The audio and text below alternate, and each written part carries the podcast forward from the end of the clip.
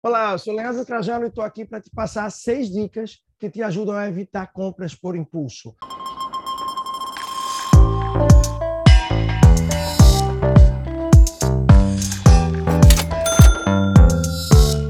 Bom, você que não conhece meu trabalho ainda, já passa a acompanhar de perto lá no Instagram como personal financeiro. Mas vamos direto ao assunto. Compras por impulso.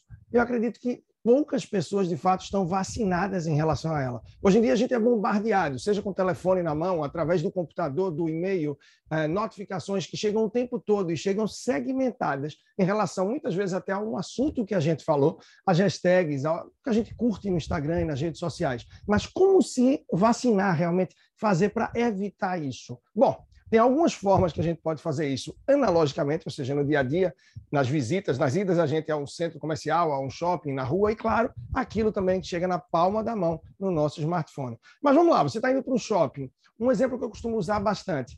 Se você leva o dinheiro contado, dificilmente você vai ter problemas para comprar por impulso. Então já fica aí a primeira dica: é procure sair com o dinheiro em espécie. Afinal, reflete comigo, chega junto.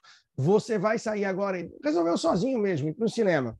E aí você vai fazer também um lanchinho, voltar para casa, descansar aí, seja de um período de férias, um dia que você tirou, um fim de semana, não importa. Então, 10 reais para o estacionamento, um exemplo, tá? 30 reais para o cinema e mais 30 reais aí para o lanche.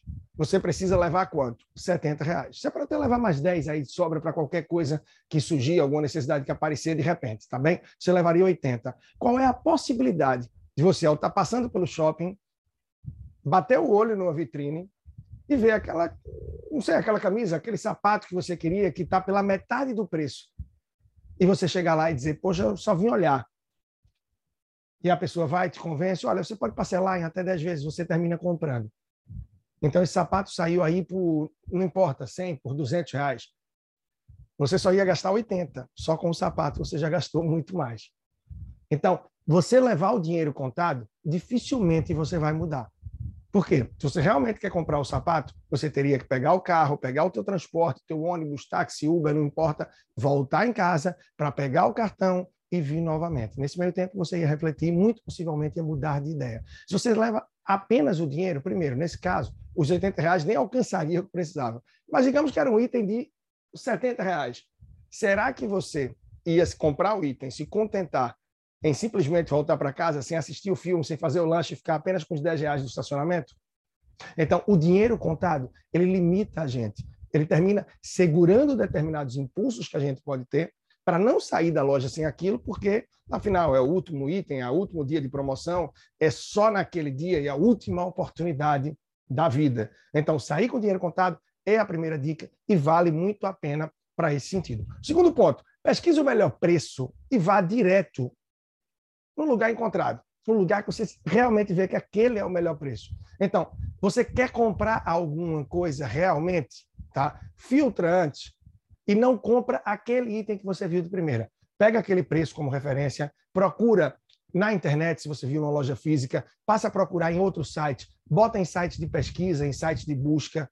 De repente, usa aquela tática de deixar no carrinho de um dia para o outro para ver se não chega um cupom de frete grátis, de um desconto de 10%. Quem sabe nesse meio tempo até você reflete e vê que nem é o momento que você não está podendo, ou que simplesmente aquilo não é uma prioridade. Então, abrir um tempo, um tempo simplesmente para que você possa pesquisar e você possa refletir um pouco mais, inibe, termina segurando você de partir para a compra pelo impulso.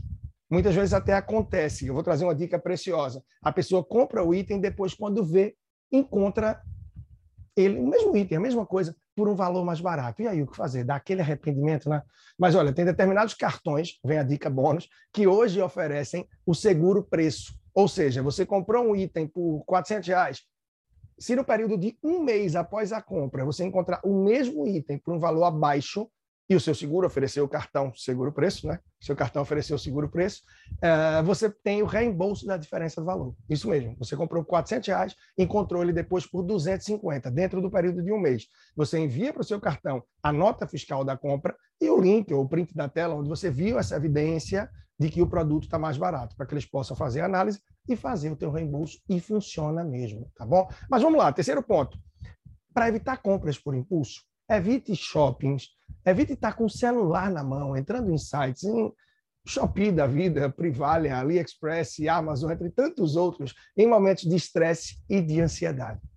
Termina que em momentos de estresse e de ansiedade, a gente está muito mais propenso a gastar, a tentar se satisfazer e ter essa recompensa através de uma compra, que muitas vezes termina por não caber no bolso ou não vir no melhor momento, e até mesmo que venha, que você tenha condição, mas é algo que, na prática, você não vai utilizar e você poderia estar poupando para algo que sim é mais importante para você, seja na construção de uma viagem, que está uma dívida, para construção, avanço tua reserva de emergência, ou se tudo isso está ok, construção para os seus investimentos futuros. Então, evita idas para shoppings ou estar tá com o celular na mão, visitando aplicativos em momentos de estresse e ansiedade. Essa é a terceira dica que te ajuda a evitar compras e gastos por impulso, muitas vezes desnecessários. Quarta dica: desinstale aplicativos de compras que vivem enviando promoções e notificações para você. Se você não quer ser tão radical e de cara já desinstalar, procura não deixar habilitado, desativar as notificações para que você não fique o tempo todo recebendo aquela tentação. Mas se você, mesmo sem receber as notificações, termina indo atrás o tempo todo, procura desinstalar esse aplicativo. Afinal, muitas vezes a gente fica ali procurando de forma aleatória o que comprar. E sim, termina a gente encontrando alguma coisa que vai agradar, alguma promoção, um cupom de frete grátis, algum gatilho que nos leva a consumir por impulso. Bom, vamos para a quinta dica. Na sua ida ao supermercado, procure pegar um carrinho menor. Você tem hoje em dia supermercados, os carrinhos grandes, você tem carrinhos pequenos e até mesmo uma cestinha. É aquela tal história. Ah, eu vou no supermercado só comprar um queijo, comprar pão, dois, três itens. Para que o carrinho? Não precisa.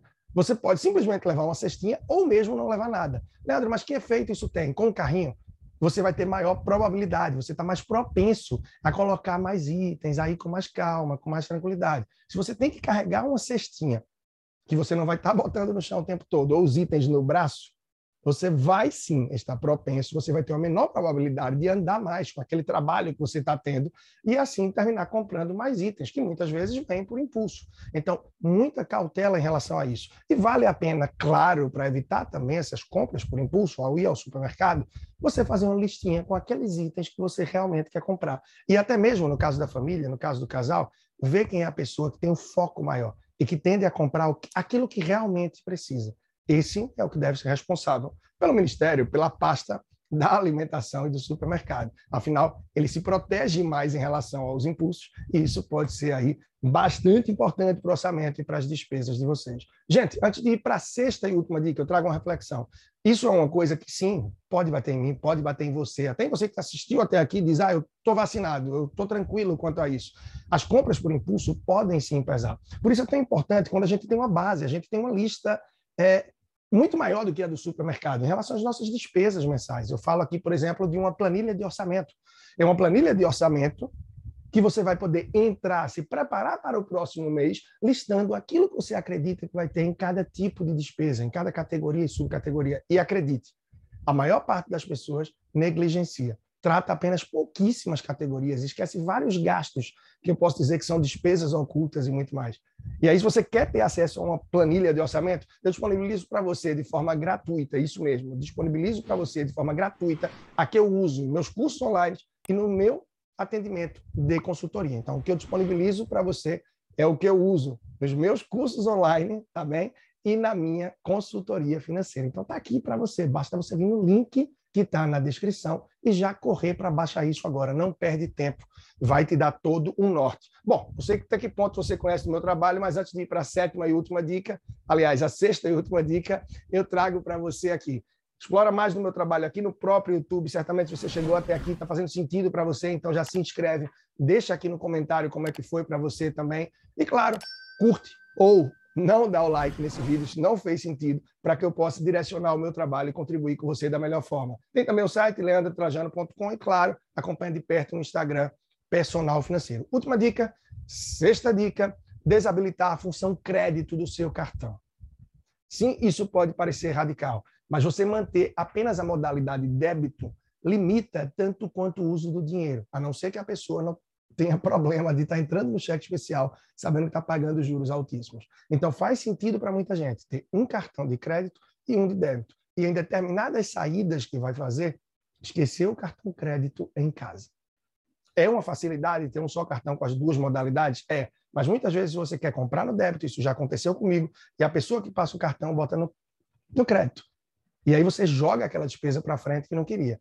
E se você vai usar apenas o cartão débito, te leva a refletir mais. E no crédito, muita gente fica mais mole, fica mais tranquila, joga as despesas para frente e lá na frente decide o que vai ser. Então, a última dica para evitar ao máximo que você faça compras por impulso é desabilitar a função crédito e tentar, assim, tratar dois cartões para o seu dia a dia. Leandro Trajano, personal financeiro. Espero que você esteja acompanhando aqui de perto. Toda semana tem vídeo novo no canal do YouTube, praticamente 300 já no ar, todo um histórico aí para você maratonar fortemente. E no podcast, o PFcast, o Personal Financeiro Cast, temos mais de 500 episódios disponíveis aí na sua plataforma de áudio favorita. Basta procurar por Leandro Trajano. Bom, não deixa de ir sem antes se inscrever aqui no meu canal e me acompanhar de perto. Espero você na próxima semana e vamos nessa. Não esquece, o link da planilha para que você possa organizar essas coisas está aqui. Então chega junto. Um grande abraço e conta comigo nessa jornada.